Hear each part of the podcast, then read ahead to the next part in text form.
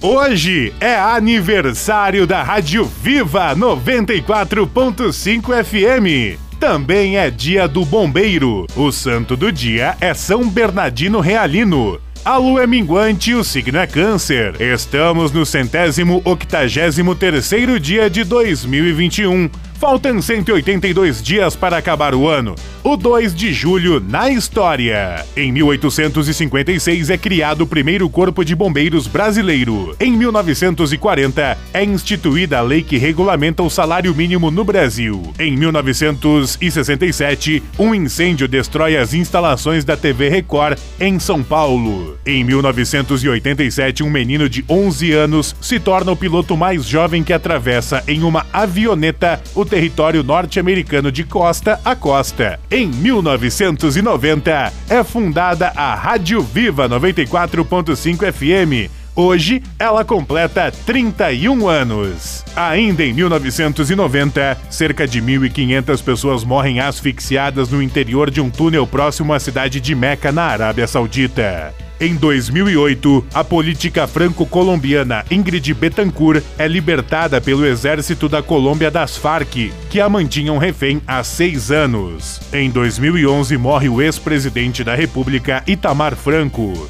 Em 2019, um eclipse solar total ocorre em partes do Pacífico Sul e da América Latina. Frase do dia: Os números não mentem, mas os mentirosos fabricam números. Itamar Franco.